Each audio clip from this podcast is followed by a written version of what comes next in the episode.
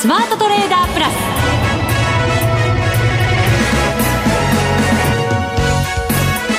全国のリスナーの皆さんこんにちは。内田まさです。この時間はザ・スマートトレーダープラスをお送りしていきます。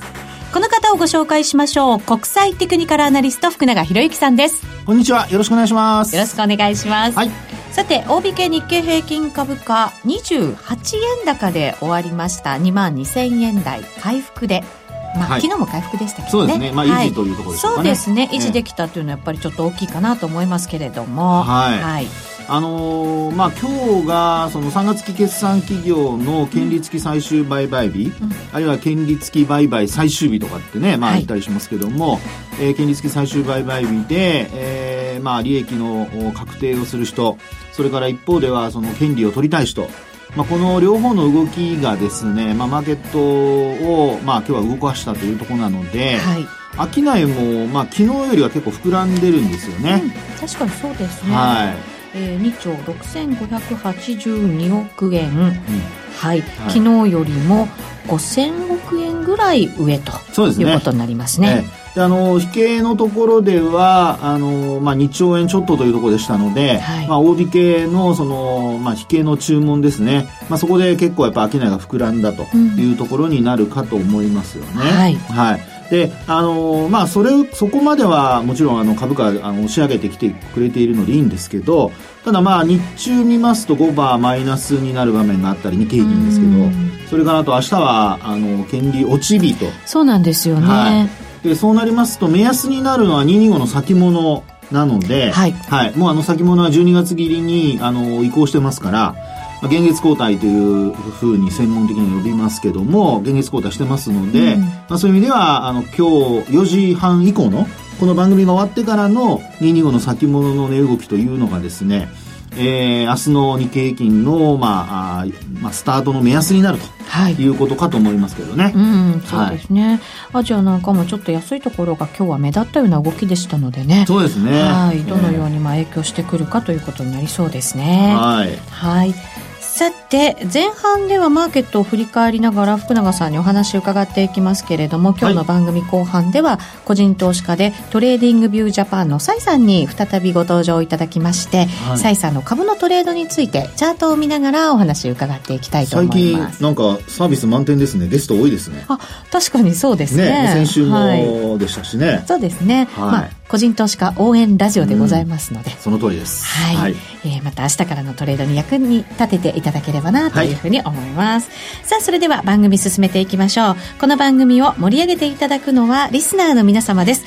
プラスになるトレーダーになるために必要なテクニック、心構えなどを今日も身につけましょう。どうぞ最後まで番組にお付き合いください。この番組はマネックス証券の提供でお送りします。スマートトレーダー計画、よーい、ドン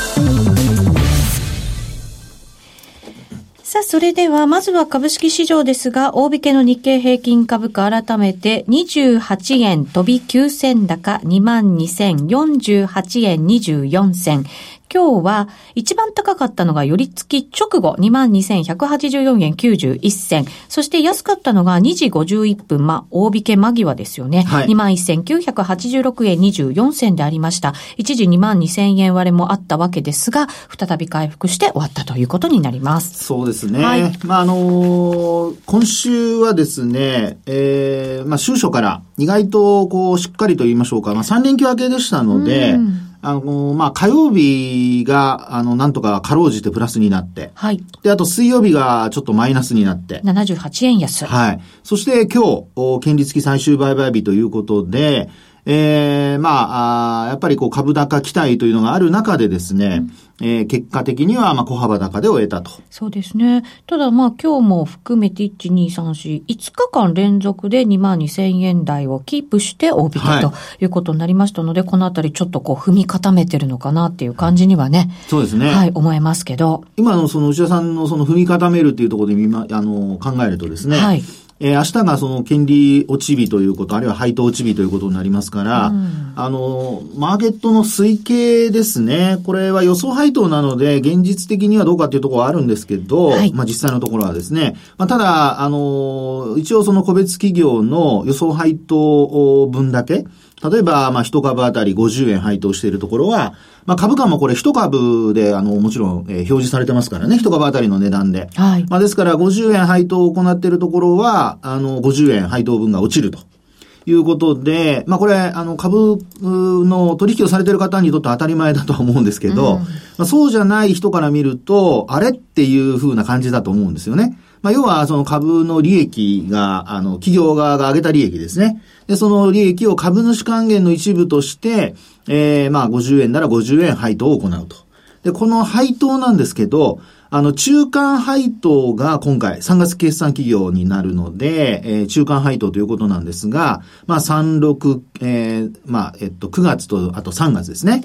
ということになるんですけど、年度で大体計算してますから、で、そうなるとですね、あの、まあ、えー、期末だけ配当を行うっていう企業もあるわけですよ。はい。なので、あの、まあ、日経平均の場合ですと、225銘柄あるんですが、まあ、すべての企業が中間配当を行うというわけでもないので、まあ、そこはちょっと注意をする必要があるかなっていうところではありますよね。うん、で、あとは、あの、その配当分、合計した分が落ちるということにはなるんですけど、まあ、結果的にですね、えー、まあ、合計して225で割って、まあ、日経平均の、あの、計算と同じようなあの方式でやるわけですけども、まあ、そこでだいたい160円ぐらいというふうに言われてるんですが、はい。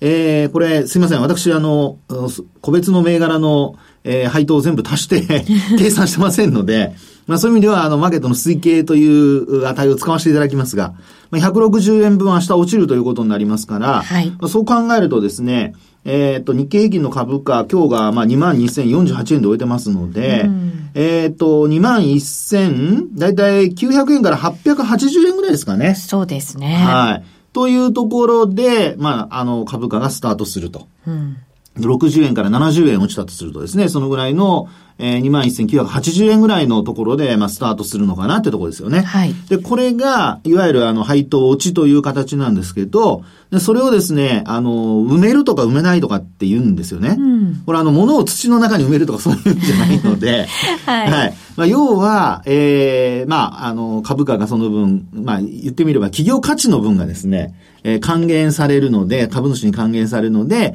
その分株価から差し引きましょうという形で、配当落ちということになるわけですね。はい。で、その分はまあ年間配当があってその半分ですので、だいたいまあ、あの、中間期っていうのは半分で配当することが多いんですけど、まあこれもあの、決まってるわけじゃなくてイレギュラーなケースもありますからね。で、えー、そうした中で、全部こう、まあ、調整されて、落ちると、まあ、その分ですね、株価がもうあの、マイナスでスタートするわけですね。うん、横ばいでもマイナスということになります。はい、なので、えー、その分を、まあ、埋めるというのは、まあ、言ってみれば、下げて始まった分を、まあ、プラスに戻す作業。まあ、これが、まあ、埋めるというふうに、あの、呼ばれるわけですね。うん、で、この埋めるということになると、まあ、実は年々この埋めるのが難しくなってきてるんですよ。うん。なぜでしょう？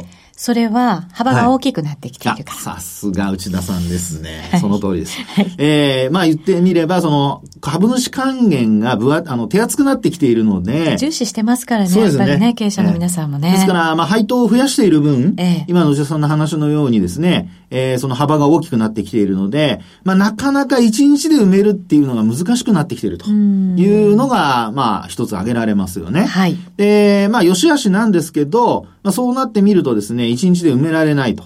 で、一日で昔はよく埋めるとですね、まあ、例えばその時期っていうのは50円とか60円ぐらいでしたので、まあそういう意味ではその50、60円埋めれば、あの、よ、まあその後の相場は強いというふうにまあみんな判断するわけですけど、まあ最近ではやっぱり1日で埋められなくても、その後やっぱ株価が上昇してるっていうケースも結構あるので、うん、ですので、まあ埋められないから弱いとか、あるいは、その、まあ埋めたらもちろん強いんでしょうけども、埋められないから弱いっていうのはちょっと、あのー、まあ、あちょっと差し引いて考えた方がいいかもしれないですね、割り引いてね。そうですね。ただ、下げ幅分以上に、うん、要するにあの配当落ち分以上に下げ幅広げた場合、はい。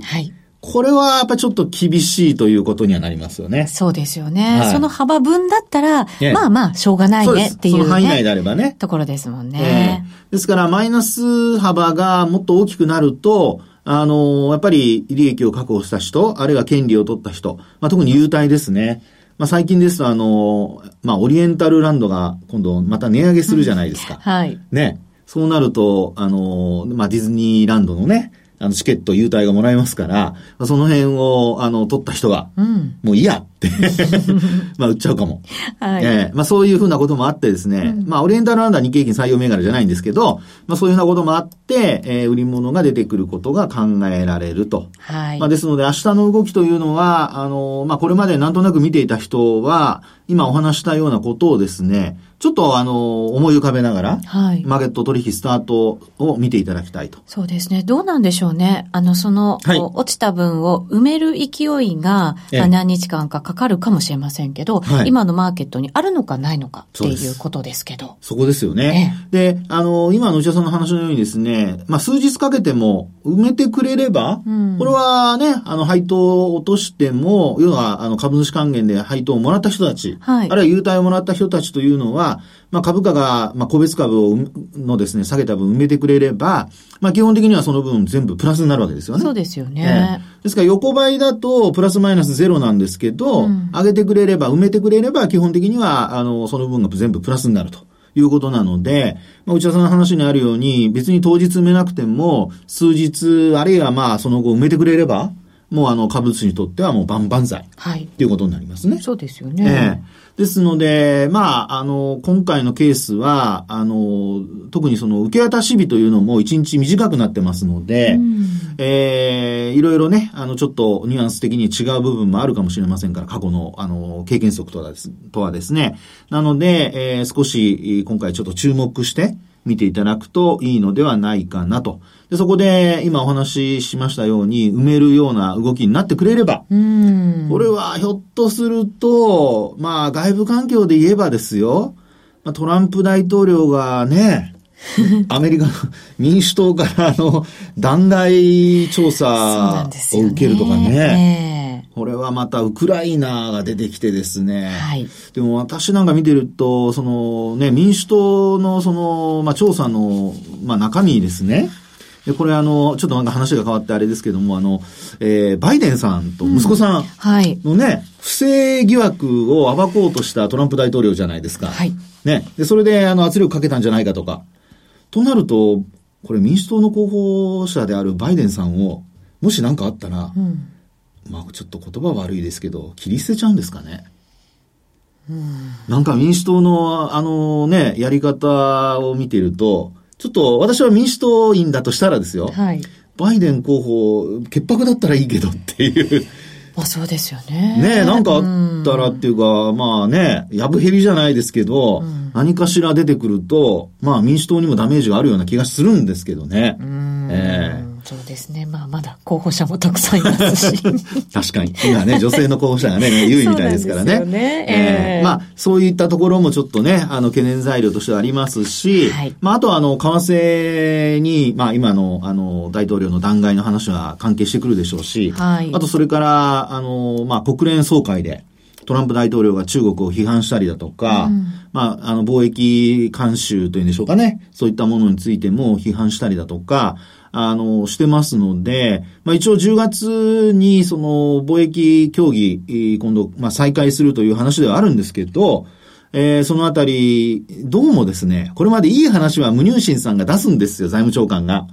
でもその後ですね、トランプ大統領がなんかちょっとこう否定するという流れが続いているので、あの、少し、あの、なんでしょうかね、先ほどの話じゃないですけど、またまたちょっと割り引いて考えた方がいいのではないかなという気がして、しょうがないんですけど。ねえー、ここまでね、戻りやっぱりしっかりしてた日経平均、まあもちろんポトピックスの方もそうでしたけれども、はい、そうするとどうなんでしょうね。ちょっともしかしたら調整局面入りなんていうことも頭の中には入れておかなきゃいけないかもしれない。そうなんですよね。ええー、なので可能性としてはですね、あの、今日の、まあ、例えば、その、まあ、昨日もドル円そうなんですけど、はい、あの、一昨日上げたんですけど、昨日はやっぱ伸び悩んでるんですよね。はい。107円台の、まあ、半ばから後半にかけて動きましたが、その後は108円台に乗せられずと。で、今日もどちらかというと日中はこう伸び悩みなんですよね。はい。今107円64銭、65銭あたりです。はい。で、あと今日日経平均を見ると、実はこれ5日移動平均線下回って終えてるんですよね。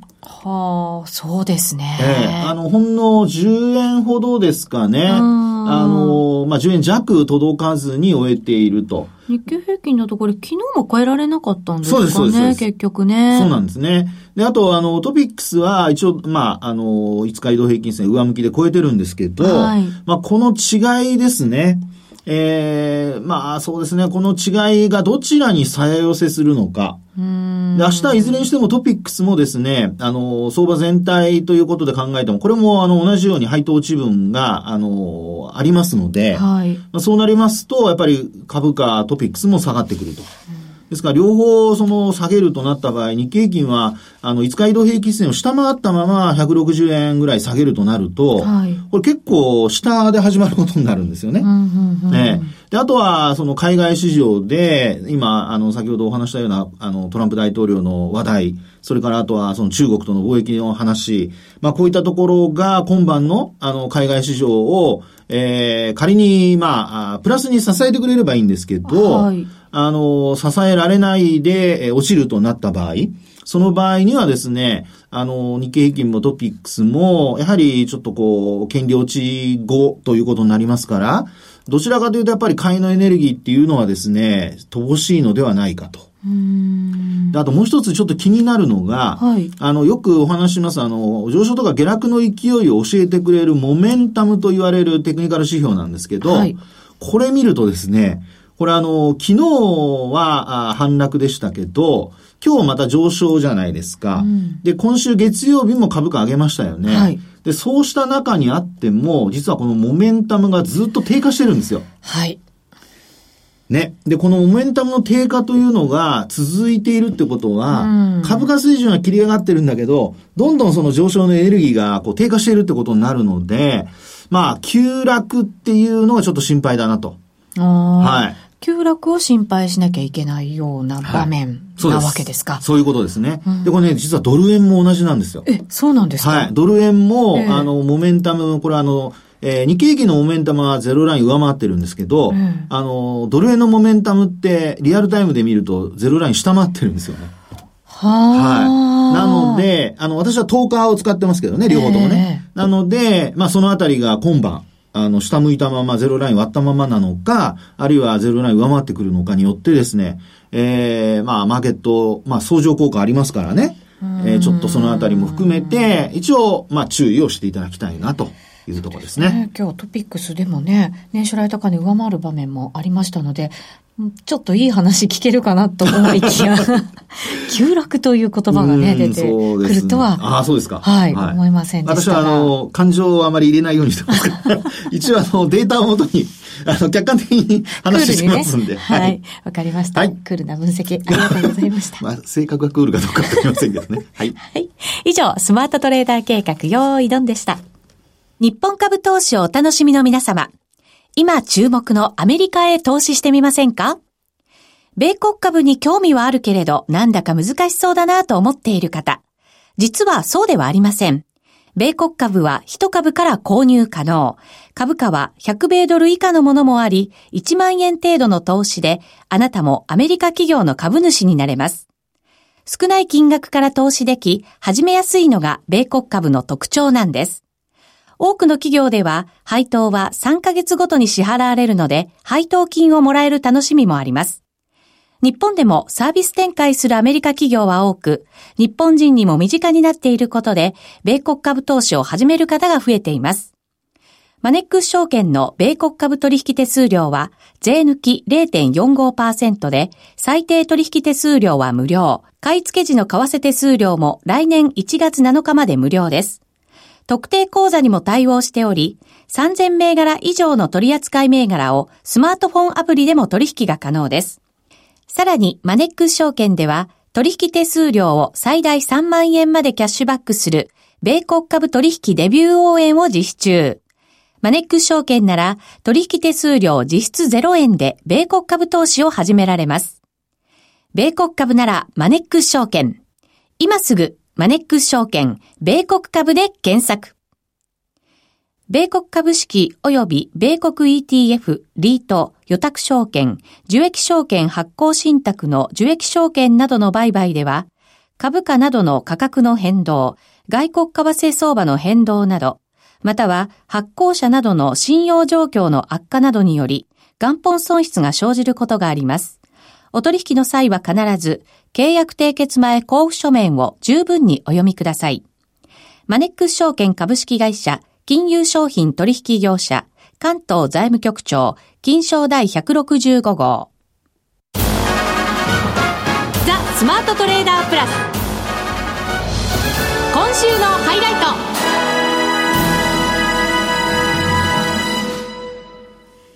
それではゲストをご紹介しましょう。個人投資家で TradingView Japan のサイさんです。こんにちは。こんにちは。トレ TradingView Japan のサイです。本日もよろしくお願いします。よろしくお願いします。お願いします。サイさん、テクニカルアナリストとしても活動されているということですから、毎回そのテクニカルを元にしたトレードの話伺っていますけれども、はい、株をトレードされてるんですよね。はい。私は株トレーダーでして、スイング取引をメインにあの、行ってます。はい。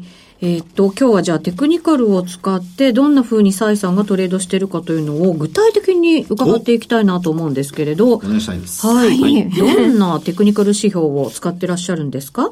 今日はあの、マクディとボリンジャーバンドを併用したトレードについて話したいと思うんですけれども、はい、あの、私はそのオシレーター系の、あの、テクニカル指標は単体では使わないことにしているので、うん、あの、ボリンジャーバンドと併用するというところを、あの、理由も、理由も含めて説明したいと思います。なるほど。オシレーター系とトレンド系、まあまあ、両方とも使って、はい、えー、で、トレードされるということですね。はい。はい。えっ、ー、と、そうですね。MacD やブリンジャーバンドを使用しているトレーダーさん多いと思うので。みんな好きですよね。そうですね。そうですね。私もブリンジャーバンド大好きです。まあ、使い方が合ってるかどうかちょっと定かではございません。ボリンジャーさんも大好きです。そうですか。はい。お会いしたことがあるんですか？あもういい方ですよ。本当に優しいおじさんですね。対談とかされてますもんね、福永まあ、そうですね。あの、セミナーとかでね。ね、そうですよね。はい。羨ましいです。えっ、ー、と、そのさらっとした説明になるんですけど、MacD は指数移動平均を元にしたオシレーター系のテクニカル仕様です。はい。で、MacD のいいところっていうのが、移動平均線そのもののゴールデンクロスやデッドクロスに比べて、早い段階でトレンド転換を察知できるっていう点が魅力だと思っています。うん、そうすると、いち早くまあ、誰よりも利益が取りたいということであれば、MacD をね、ね活用するというのは一つの手かもしれませんね。その通りですね。はい。はい。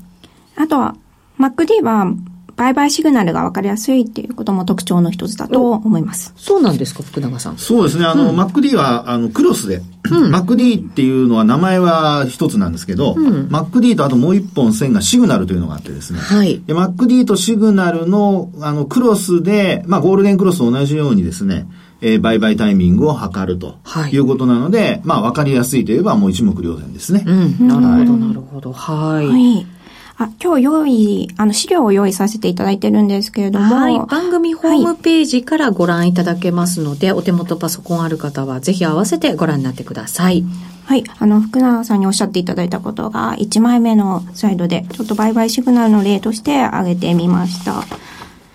で、あの、他にも、えっと、シグナル線のクロス、あ、すいません。MacD とシグナル線のクロスの他に、MacD とゼロラインのクロス、あとは MacD のシグナル線の方向の転換、あとはダイバージェンスなどが売買シグナルとして挙げられます。うん結構一般的なもの、はい、私たちに馴染みのある使い方でいいわけですよね。そうするとね。それで大丈夫ですね。はい。はい、はいで、あの MacD とボリンジャーバンドを併用する理由としては、その MacD 単体の場合場合と比べて、その、オシレーターの数値だけでは騙しがあるんですね。うん、なのでトレンドが強い時にその騙しっていうのを回避するために、あのボリンジャーバンドを使って視覚的にチャート上でトレンド方向を探っていきたいという理由を挙げて、あげ理由があります。はい。そうするとトレンドしっかり見極めた上で、えー、買いのそのサインを待ちながらトレードしていく、その逆もまたしっかりと、うん、いうことになるわけですね。はい。はい。はい福永さんの著書でも、その鉄板の組み合わせとして 出ているような、はい、ものですね。私のあの本も、あの、最強の組み合わせ術という本がありますが、家にあります。さすがです。嬉しいな嬉しいな買いました。はい。ありがとうございます。はい。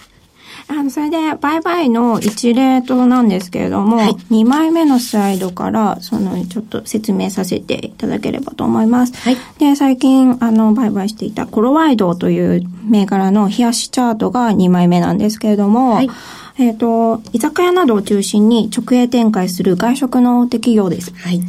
で、有名な9月の優待銘柄なんですけれども、その私の場合は、決算が終わった8月中旬のあたりから、権利日にかけて上がるのではないかと思って、会話を、うん、あの、決算後から狙っていました。ああ、優待狙いのね、方ってやっぱり多くいらっしゃいますからね。そうですね。